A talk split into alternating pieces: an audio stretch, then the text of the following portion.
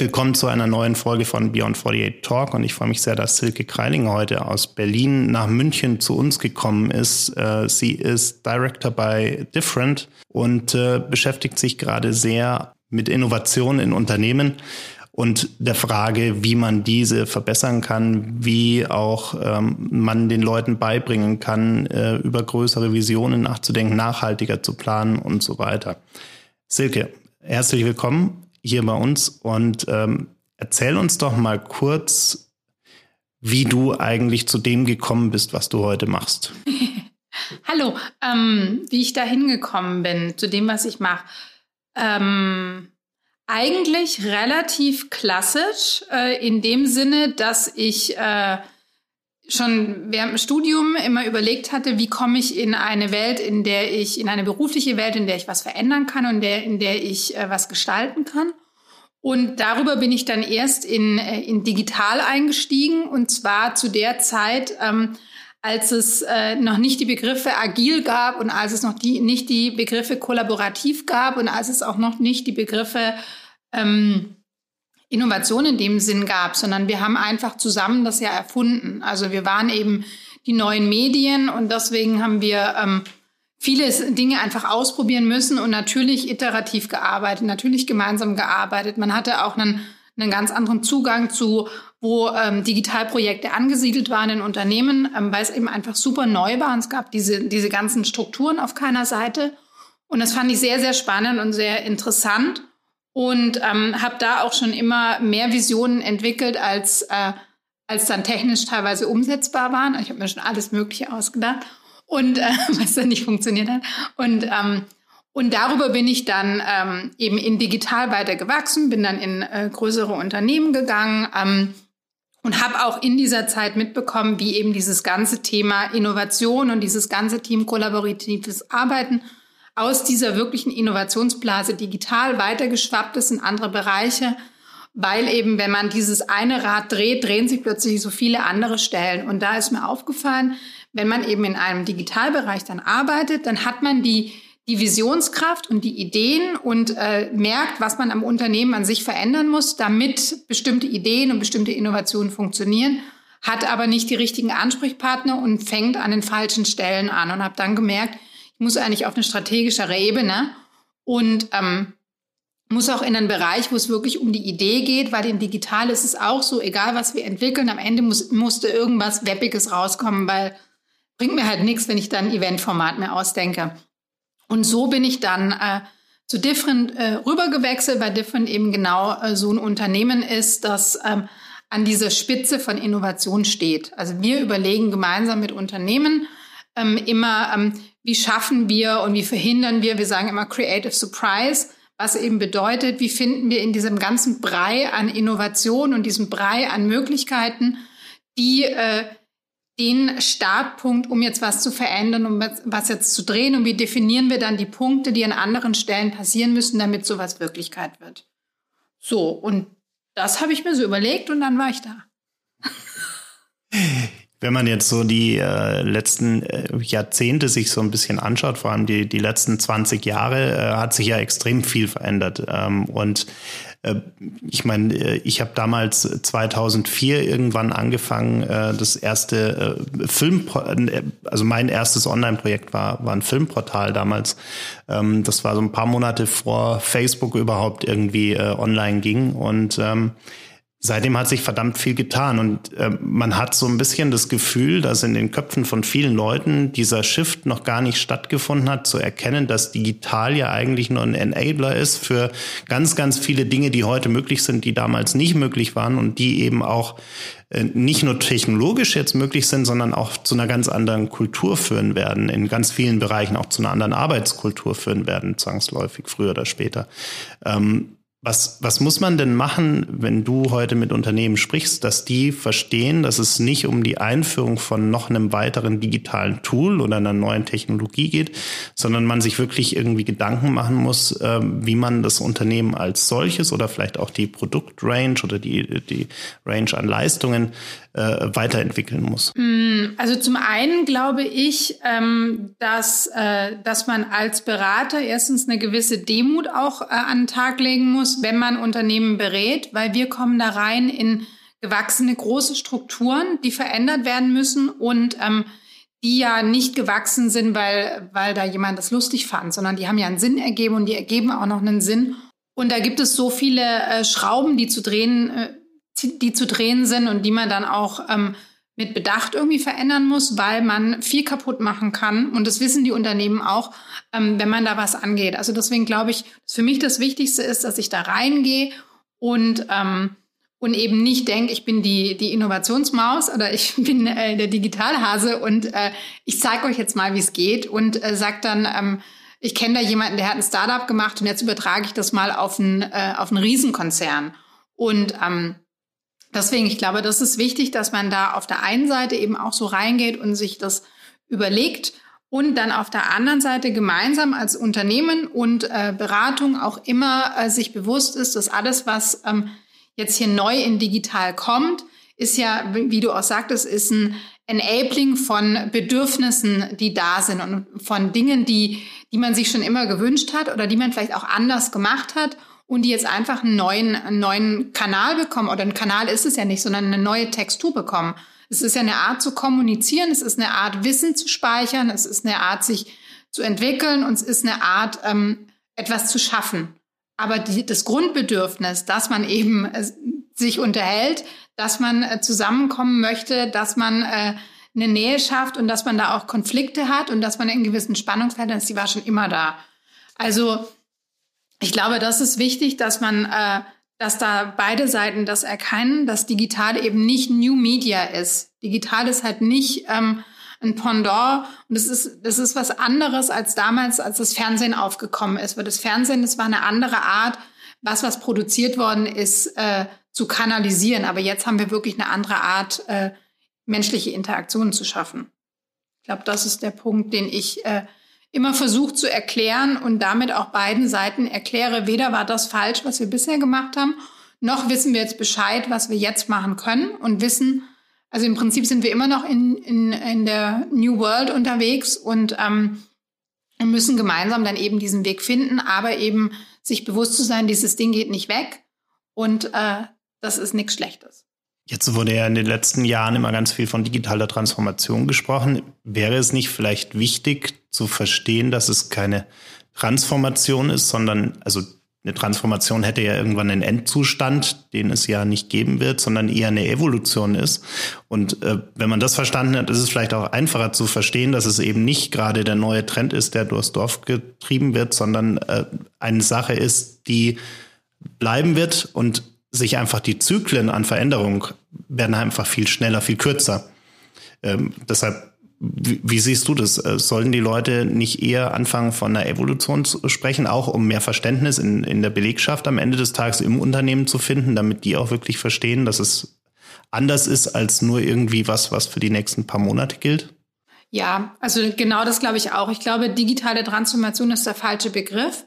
Ähm, Transformation ist von daher richtig, weil es ja ein, ein, ein Mindshift geben muss und weil es eine Art von eine Veränderung in äh, in bestimmten ähm, mal, Arbeitswerten oder Kommunikationsnormen geben muss. Und da ist die Transformation, aber das ist nicht die digitale Transformation, sondern das ist wirklich, wie du gesagt hast, eine Evolution. Das ist eine Entwicklungsstufe, die, die weitergeht und die entweder sich da ähm, immer weiter dynamisieren wird oder vielleicht durch was anderes nochmal ersetzt oder ergänzt werden wird. Wahrscheinlich eher ergänzt, weil im, äh, ein Teil von dem, warum unsere Welt so kompliziert wirkt, ist ja das Problem, dass, dass Sachen nicht abgelöst werden, sonst kommt halt immer ein neuer Baustein dazu. Und ähm, das, glaube ich, ist wichtig. Und ich glaube, es ist auch wichtig, dass man dieses ganze Thema Digitalisierung, dass man dem ganzen Ding diese, diese Panik nimmt. Ich kann es einfach überhaupt nicht mehr hören, wenn, äh, wenn überall erzählt wird, wer jetzt alles abgehängt wurde von irgendwas, weil ich glaube einfach, das stimmt nicht. Ähm, oder das stimmt halt so lang, nur so lang, wie wir das glauben, weil es kommt immer darauf an, mit wem man sich vergleicht und was man erreichen möchte. Ähm, deswegen, und vor allem, also ich persönlich glaube halt, Panik bringt halt niemanden weiter, das blockiert nur und ähm, das äh, macht immer Leute zu Verlierern, die eigentlich gemeinsam mit uns zusammen irgendwas erreichen wollen. Deswegen glaube ich, wir sollten da dringend äh, versuchen, ein anderes Gespräch zu starten. Ich glaube, diese, wie du schon sagst, diese Schockstarre ist auch einfach gefährlich, weil man äh, nicht mehr so richtig mitbekommt, was links und rechts eigentlich passiert. Äh, und es passiert eben immer mehr und es gibt so viele Entwicklungen, die, die äh, so sind ohnehin schon schwer für alle aufzufassen und, und äh, als Gesamtheit auch zu verstehen und, und den, den Impact der einzelnen Veränderungen, die wir haben und Entwicklungen, die wir haben, zu erfassen und auch dann wieder zu interpretieren für das jeweilige Unternehmen. Und ähm, deshalb ist es, glaube ich, auch ein Stück weit wichtig, darüber ein bisschen nachhaltiger zu denken. Wir hatten gerade die letzten zehn Jahre, hatte ich immer das Gefühl, wir hatten einen neuen Trend, der wurde irgendwie durchs Unternehmen gejagt, dann kam entweder was bei raus oder auch nicht. Ähm, aber irgendwie muss man, glaube ich, wieder anfangen, nachhaltiger zu denken. Oder wie siehst du das? Ja, also ich glaube, mit diesen Trendsachen ist so ein Thema, wir haben alle irgendwie ähm, verlernt, einen Trend als Trend zu sehen. Ein Trend ist ja ein Entwicklungsverlauf und ein Trend ist ja nicht, also wir haben Trend mit Trendy verwechselt irgendwie. Also und äh, Trendy ist halt Fashion. Also Trendy ist irgendwas, was wirklich jetzt hier ein, ein Momentum hat und dann verschwindet, weil es eben eine ganz andere Idee ist. Und ein Trend ist ein Entwicklungslauf und der hat eine, der hat eine, äh, der hat eine Länge und der hat ein, der hat wahrscheinlich auch kein Ende, sondern der führt eben auch wieder in evolutionär irgendwo hin und der nimmt was in der Vergangenheit auf und der hat verschiedene Ausprägungen. Und, ähm, und da haben wir ähm, oft ähm, das Ding inflationär behandelt und uns dann entweder gewundert, weil wir ähm, 2016 gesagt haben Sharing Economy und 2017 haben wir nicht, haben wir alle immer noch nicht alles geteilt und dann haben alle gesagt, äh, wird nix. Oder ähm, oder eben, keine Ahnung, der Trend Cocooning, der jetzt zum Beispiel immer wieder aufkommt. Ich glaube, das ist, keine Ahnung, wahrscheinlich 2001 oder sowas von Face Popcorn, vielleicht sogar noch früher, ähm, kam das mal auf, dieses Thema. Und das ist, und jetzt sagt man dann, oh, das ist Retro, aber das stimmt nicht, sondern das ist halt einfach ein Trend und ein Verlauf und eine Dynamik, eine gesellschaftliche Veränderung, die da kommt.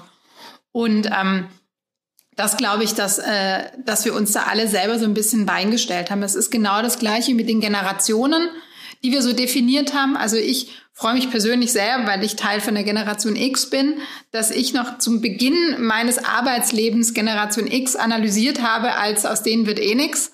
Und und äh, ganz, ganz schlimme äh, Schlüsselkind und Generation Praktikum und können wir alles vergessen. Und äh, und dann haben wir jetzt festgestellt, es stimmt natürlich nicht. Also es gibt bestimmte, ähm, bestimmte Entwicklungen, die da passiert sind und einen bestimmten Charakter, den man hat, weil man, äh, weil man äh, aufgewachsen ist in einer Zeit. Aber natürlich entwickeln sich äh, eine Generation eben in der Vielschichtigkeit. Natürlich wird aus dieser Generation auch was. Und äh, aus der nächsten dann auch und aus der nächsten dann auch. Und ähm, das könnte ich mir vorstellen, dass das auch ein Punkt ist, der so ein bisschen dazu beigetragen hat, dass wir diese Ernüchterung jetzt auch haben weil eben äh, viele, die jetzt eben ähm, an Schlüsselpositionen sind, die sind eben auch schon 20 Jahre dabei und haben in diesen 20 Jahren selber so oft irgendwelchen Entwicklungen geglaubt oder irgendwelche Prognosen gemacht, die immer sehr Doomsday-mäßig waren oder eben immer so super glorifizierend und haben dann immer festgestellt, so ist es halt nicht passiert, sondern die Welt ist, ist messy und äh, Dinge kommen eben auf und haben ganz andere Peaks. Also dass, dass die Menschen nicht verstanden haben, äh, dass die Welt nicht in Absolutismen funktioniert. Ich glaube, das ist so ein bisschen diese Ernüchterung, die wir jetzt haben, aber da kommen wir auch wieder raus. Gerade die, die großen Unternehmen in Deutschland sind ja welche, die teilweise vor, vor ja teilweise sogar vor 100 Jahren gegründet worden sind. Das heißt, die Gründergeneration aus diesen Unternehmen ist ja schon lange raus beziehungsweise verstorben, logischerweise. Ähm, und irgendwie hat man das Gefühl, oder zumindest habe ich das Gefühl, dass in den letzten mm, ja, Jahren sich jedes von diesen Unternehmen immer eine tolle Vision gegeben hat und ein, irgendein Mission Statement aufgeschrieben hat. Und wenn man die mal alle nebeneinander legt, hat man immer so ein bisschen das Gefühl, dass die alle irgendwie völlig austauschbar sind. Ähm, und denkst du nicht auch, dass äh, wir generell, also vor allem auch die Unternehmen äh, mutiger werden müssten, mal echte Visionen, die wirklich individuell auf das Unternehmen bezogen sind und wirklich mal zu sagen, wir wollen das und das schaffen in vielleicht auch erst in 20 Jahren. Ähm, und äh, damit auch ein Stück weit die, die Mitarbeiter mitzureißen und denen eine, eine Vision zu geben, die sie ermutigt, die sie äh, motiviert und, und antreibt. Ja, also ich glaube zum einen auch das, was du gerade meintest, diese, diese ganzen ähm, ähm, Unternehmenswerte, die definiert worden sind, die dann irgendwie komischerweise immer innovativ und authentisch. Authentisch ist ja auch lustig. Authentisch ist ja eine Blase. Das ist ja wie farbig. Da muss noch mal irgendjemand sagen, ob es jetzt grün oder blau ist. Ähm, das sind so Begriffe, die definiert worden sind, die mehr oder so ein Wunsch waren, eine Vision zu schaffen, aber dann ähm, eine Angst davor, irgendwie äh, einen Schritt zu gehen. Weil der Punkt ist, in dem Moment, wenn man sich eine Vision gibt, dann schneidet man sich ja diverse andere mögliche Visionen ab und damit geht man dann eben so ein bisschen in so eine Vorleistung und,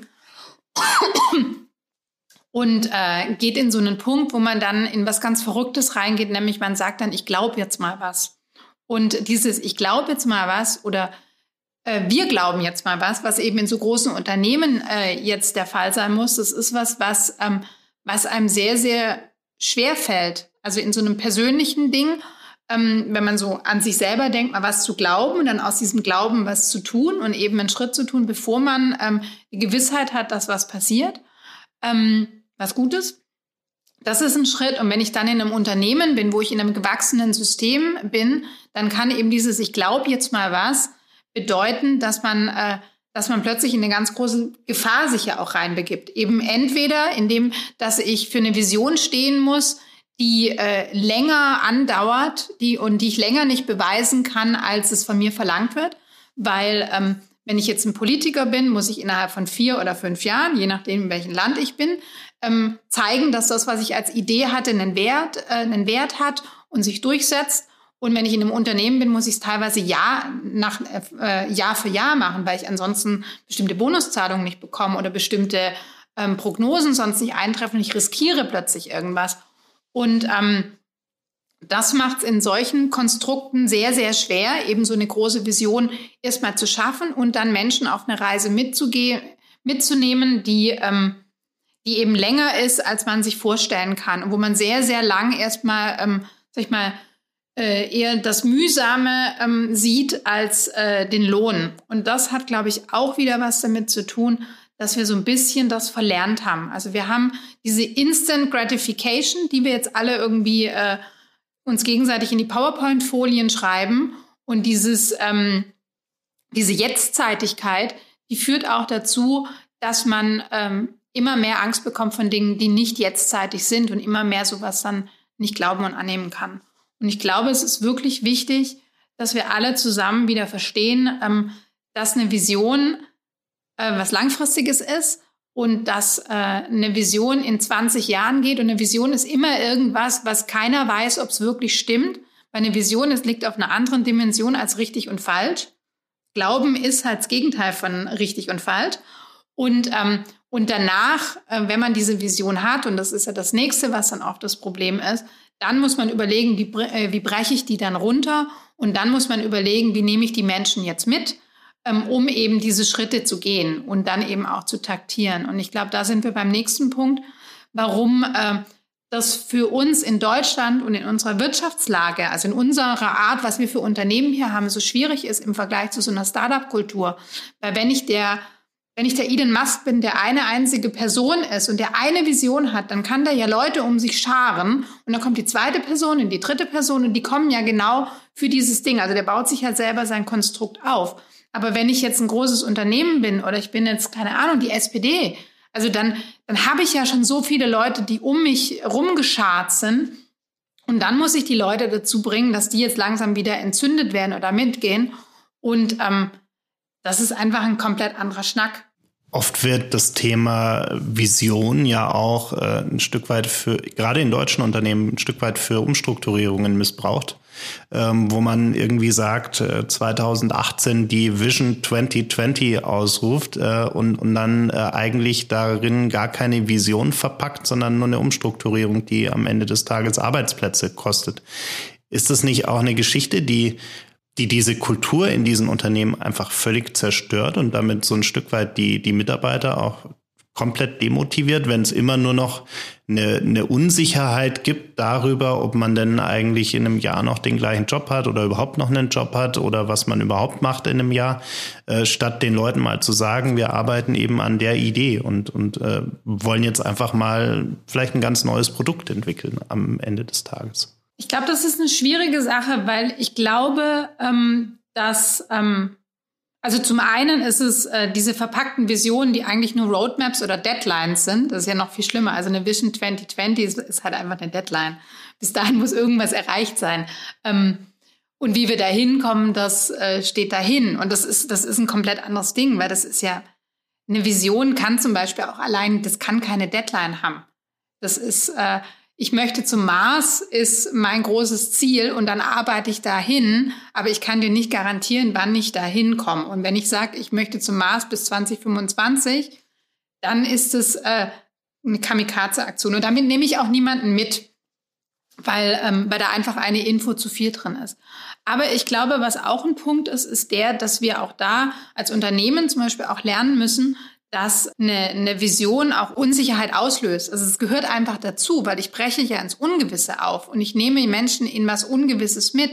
Und vor allem, je weiter unten ich eben in dieser Nahrungskette in so einem Unternehmen stehe umso geringer spüre ich ja die unmittelbaren Auswirkungen von einer falschen Vision oder eben von, äh, von schwachen Strömungen. Also bis unten bei dem, bei dem Mitarbeiter auf Ebene 1 ankommt, dass wir da oben ein Produktproblem haben, dann dauert das eine Weile, weil die Person, die geht ja jeden Tag zur Arbeit, die hat bestimmte Strukturen, die, die, die, die, die merkt es ja einfach gar nicht. Die merkt es dann eben, wenn es zu spät ist. Ähm, oder wenn eben der, der Druck dann da kommt, bekommt dann den Druck mit. Also deswegen, ich glaube, es ist wichtig, dass man in so einer, ähm, in so einer Vision vor allem äh, sich bewusst ist, dass es Unsicherheit auslöst, dass es teilweise auch eine Unsicherheit auslöst, die man auf, auf allen Ebenen unterschiedlich spürt. Ich glaube, das ist auch nochmal was Interessantes. Und ähm, dass man äh, einen langen Atem braucht für sowas und ähm, dieses, dieses Thema Augenhöhe und dieses Thema Empathie da einfach auch ein wichtiges ist, weil Empathie bedeutet eben auch, sich äh, rein zu versetzen in Schmerz, Unsicherheit und Ängste. Und ähm, und die dann auch zu benennen und nicht zu, weder zu sagen, ähm, das ist nicht da, also dein, dein Gefühl ist falsch, mein Gefühl ist zum Beispiel auch nie falsch, das ist ja einfach mal, und, äh, und auch zu sagen, ähm, alles ist super. Das ist zum Beispiel das Fall, das, das andere Extrem. Das wird auch ganz oft gesagt. Alle Menschen fühlen sich unsicher und wissen gar nicht warum. Und oben steht jemand und sagt, super. Das wird ganz toll. Und ich bin so stolz auf meine Mannschaft und so. Das meinen die Menschen ja dann auch gut, weil sie ja denken, ich möchte eine Dynamik. Aber das, da fühlt man sich natürlich total wie, der weiß ja gar nicht, was bei mir los ist. Und ähm, deswegen, ich glaube, wir brauchen so eine Ehrlichkeit und wir brauchen so eine, so eine Nähe. Und da finde ich zum Beispiel auch zum Punkt, wo wir am Anfang hatten, das ist das Einzige, was ich mit der Digitalisierung gar nicht richtig verstehe, weil eigentlich müssten wir durch die Art, wie wir jetzt miteinander kommunizieren und welche Möglichkeiten wir haben, uns zu verstehen und uns gegenseitig so in die Gärten zu gucken, doch viel mehr Verständnis füreinander zu haben. Aber irgendwie habe ich das Gefühl, wir haben immer weniger. Also wir schreien immer nur den anderen entgegen, versteh mich. Aber irgendwie schaffen wir diese Nähe nicht. Das finde ich zum Beispiel für Digitalisierung gerade ein bisschen schade. Liegt es nicht vielleicht auch ein Stück weit daran, wie wir unser Management in Unternehmen die letzten Jahre ausgebildet haben, beziehungsweise uns auch herangezogen haben? Also Dinge wie Empathie oder auch mal Schwäche zeigen, äh, Fehler zugeben, das war ja einfach nicht, nicht erwünscht, äh, mhm. beziehungsweise war eher ja nicht gerade förderlich für die Karriere, wenn man es wenn man's so möchte. Äh, und, und so haben sich natürlich in den ganzen Unternehmen auch gerade die durchgesetzt, die eben nicht besonders empathisch waren, die halt ihr Ding durchgezogen haben äh, und, und, und nicht so sehr auf, auf jedes Wehwehchen, sage ich jetzt mal abfällig, äh, ohne es so zu meinen, äh, der, der Mitarbeiter eingegangen sind. Ja, also da glaube ich zum Beispiel auch, dass, ähm, dass es nicht ist, dass da äh, über viele, viele Jahre oder Jahrzehnte Dinge falsch gelaufen sind und deswegen stehen wir jetzt an diesem Punkt, sondern ich glaube, dass äh, diese ganze Führungskultur für was ganz anderes ausgerichtet war. Also da ging es ja war, da ging es ja darum, ähm, eine, eine Effizienz zu schaffen. Da ging es darum, was zu skalieren. Da ging es darum, eben ähm, ähm, was groß zu machen. Eben da wurde geführt in einer Welt, in der es eben, in der ich ja nicht ähm, wieder Menschen um mich scharen muss, um gemeinsam die dazu zu bringen, dass sie mit mir mitgehen, um mir was zu glauben, sondern da war ich ja in einer Welt, in der ich gewusst habe und der die anderen auch gewusst haben. Und da hat es funktioniert. Da ähm, hätte wahrscheinlich zu viel Empathie, mal so ganz krass gesagt, geschadet, weil da hätte niemand mit umgehen können. Aber jetzt müssen wir, ähm, jetzt müssen wir da umdenken, weil wir eben wirklich in, in, in unruhigeres Gewässer reingehen und eine Veränderung, eine kulturelle und eine äh, unternehmerische Veränderung starten. Und da brauche ich plötzlich Skills, die ich äh, eher gebraucht habe vor 150 Jahren, als die Unternehmen gegründet worden sind. Ich würde jetzt einfach mal spekulieren, dass die ganzen Unternehmensgründer damals wahrscheinlich ähnlich von, von der Art waren wie die Startup-Gründer heute. Die haben eben auch gesagt, ich habe die Idee, aber ich weiß auch nicht, wie ich es zusammenschraube. Und dann ist die Person daneben gestanden und die hat dann gesagt, ich schraub mal. Und da gab's da gab's keine, keinen Unterschied in der Augenhöhe. Da hat man nicht gesagt, aber mir gehört das Unternehmen und du bist nur der Schrauber, sondern da hat man zusammen überlegt, hm, wie lösen wir das jetzt? Hatte ich eine natürliche Nähe. Und das müssen wir jetzt eigentlich auch wieder schaffen, aber in einer ganz anderen Welt, weil eben ich kann eben nicht ein Unternehmen klein machen, wenn es groß ist. Und man hat auch mehr Verantwortung für die genau. Mitarbeiter genau. übernommen. Also wenn man sich einen Werner von Siemens zum Beispiel anschaut, der quasi die Grundlage für äh, ja letzten Endes unser Sozialversicherungssystem gelegt hat, äh, indem er sich wirklich Gedanken gemacht hat, was kann ich eigentlich tun, um meine Mitarbeiter nachhaltig ja ein Stück weit auch positiv an mich zu binden und gleichzeitig ihnen auch zu helfen, wenn es ihnen nicht so gut geht. Ja, also das ist zum Beispiel, also da würde ich jetzt äh, sehr ins Spekulative gehen, aber ähm, ich habe schon manchmal das Gefühl, als ähm, bewahren wir da auch alle, also sowohl ähm, die Unternehmen als auch wir, wir bewahren so diesen Geist dieser früheren Führung, ähm, ähm, Gründerkultur und eben genau diese Dinge, diese Absicherung und diese Art, dieses, dieses väterliche ähm, ähm, Verantwortungsgefühl gegenüber seinen Mitarbeitern, das bewahrt man. Aber man überlegt sich nicht, wie kann ich das jetzt weiterentwickeln? Also, da ist keine Transformation für mich drin. Und das äh, passt für mich nicht richtig zusammen damit, dass sich die Gesellschaft an sich komplett geändert hat. Also die Gesellschaft hat eine ganz andere Bildungsstruktur. Also Menschen wissen heute viel mehr. Und dadurch werden sie ja viel freier und viel unabhängiger, aber auch viel kritischer, aber auch ähm, viel, ähm, viel, ähm, viel innovativer in der Art. Also eine, da, da sitzen ganz andere Menschen jetzt da und die leben in einer ganz anderen Welt. Und äh, es gibt auch viel mehr Verbindungen jetzt. Und das wurde gar nicht ähm, mit einbezogen. Also das wäre vielleicht auch die Lösung. Und das ist ja auch das, was, äh, was agiles Arbeiten ja auch dran, ähm, transportiert, dass man sagt, ähm, ähm, wir sind jetzt in einer komplexen Welt, in der wir gemeinsam in was äh, Ungewisses aufbrechen. Und ähm, wir wissen alle, dass wir, ähm, dass wir bisschen was wissen, aber auch nicht alles. Aber das Tolle ist, ähm, wir helfen uns jetzt gegenseitig. Also es gibt natürlich immer irgendjemanden, dem ein Produkt gehört, aber der muss nicht der Vater oder die Mutter vom Team sein, sondern der ist, der hat da eine starke Mannschaft, die eben eigenverantwortlich mitgehen muss. Und das kommt ja daher, dass wir sagen, wir sind jetzt eine Gruppe, die, ähm, die auf einer ganz anderen, ähm, auf einem ganz anderen Selbstbild irgendwie beruht. Und das würde ich mir zum Beispiel wünschen, dass man das äh, in Unternehmen stärker reinbringt. Habe ich aber Gefühl, dass es kommt. Also letzten Endes mehr Ehrlichkeit, auch mehr Ehrlichkeit zuzugeben, dass wir auch nicht wirklich wissen, was kommt, weil wenn wir zehn Jahre zurückgehen, äh, wussten wir auch nicht, was wir heute alles für Möglichkeiten haben. Und äh, wir hätten auch nicht geglaubt, dass heute jeder mit seinem Smartphone alles machen kann, was er heute in der Lage ist zu machen. Und deshalb ist es ja eigentlich auch nur unrealistisch zu sagen, dass wir wissen, was in zehn Jahren kommt. Genau, also ich glaube, das ist auch der Punkt. Und auch dieses ähm, dieses mit der eigenen Vision, das ist ja was, was mir so wichtig ist, zu sagen, ähm, wir müssen aufhören, uns zu orientieren an Entwicklungen ähm, oder an den Ergebnissen, die in irgendwelchen disruptiven Bereichen entstanden sind und dann versuchen, die eins zu eins auf uns drauf zu dengeln, sondern was wir übernehmen sollten, wäre dieser inspirative Geist, dass es möglich ist, neu zu denken in einem gesättigten Markt oder dass es möglich ist, ähm, mutig zu sein in einer komplexen Welt. Das ist ja das, was ich übernehmen soll. Aber nicht, dass ich dann denke, ich baue jetzt genau das nach, was, äh, keine Ahnung, sich Uber ausgedacht hat. Das gibt's ja schon. Liegt es auch ein bisschen vielleicht daran, dass wir festhalten wollen an dem, was wir haben? Also wenn ich jetzt sage, ich bin Autobauer und ich habe schon immer Autos gebaut, die ich verkauft habe, äh, dann will ich das auch immer weitermachen und, und, und traue mich vielleicht gar nicht, das Geschäftsmodell komplett neu zu denken oder komplett zu transformieren in irgendeine andere Geschichte oder vielleicht ein ganz neues Geschäftsmodell daneben aufzumachen.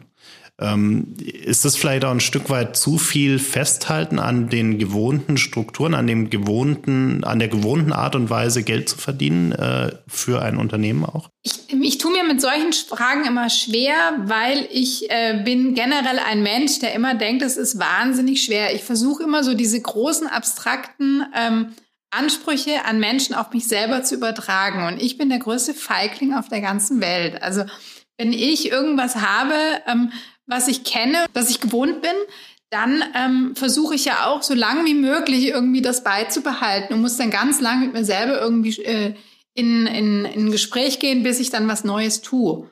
Ähm, es dauert jetzt keine Jahrzehnte, aber es, also es, es tut mir ja schon weh, das zu machen. Und deswegen glaube ich ähm, auch hier, dass es ein, ein wichtiger Prozess ist, eben äh, als Autobauer jetzt zu sagen, ich möchte was anderes machen, vor allem wenn ich in einer Welt bin, in der noch ganz, ganz viele Autos rumfahren. Das ist ja auch teilweise noch das Verrückte. Man muss sich hier ja eine Entscheidung treffen, obwohl ähm, Prognosen im Moment eher dafür sprechen, dass es keine Ahnung mehr Fahrzeuge gibt oder dass, dass Verkaufszahlen ja eine ganz andere kurzfristige Sprache sprechen und trotzdem dann zu sagen, ich, ich kill jetzt mein Darling oder ich kill jetzt meine Cash Cow, ähm, das glaube ich ist schon eine schwierige Sache.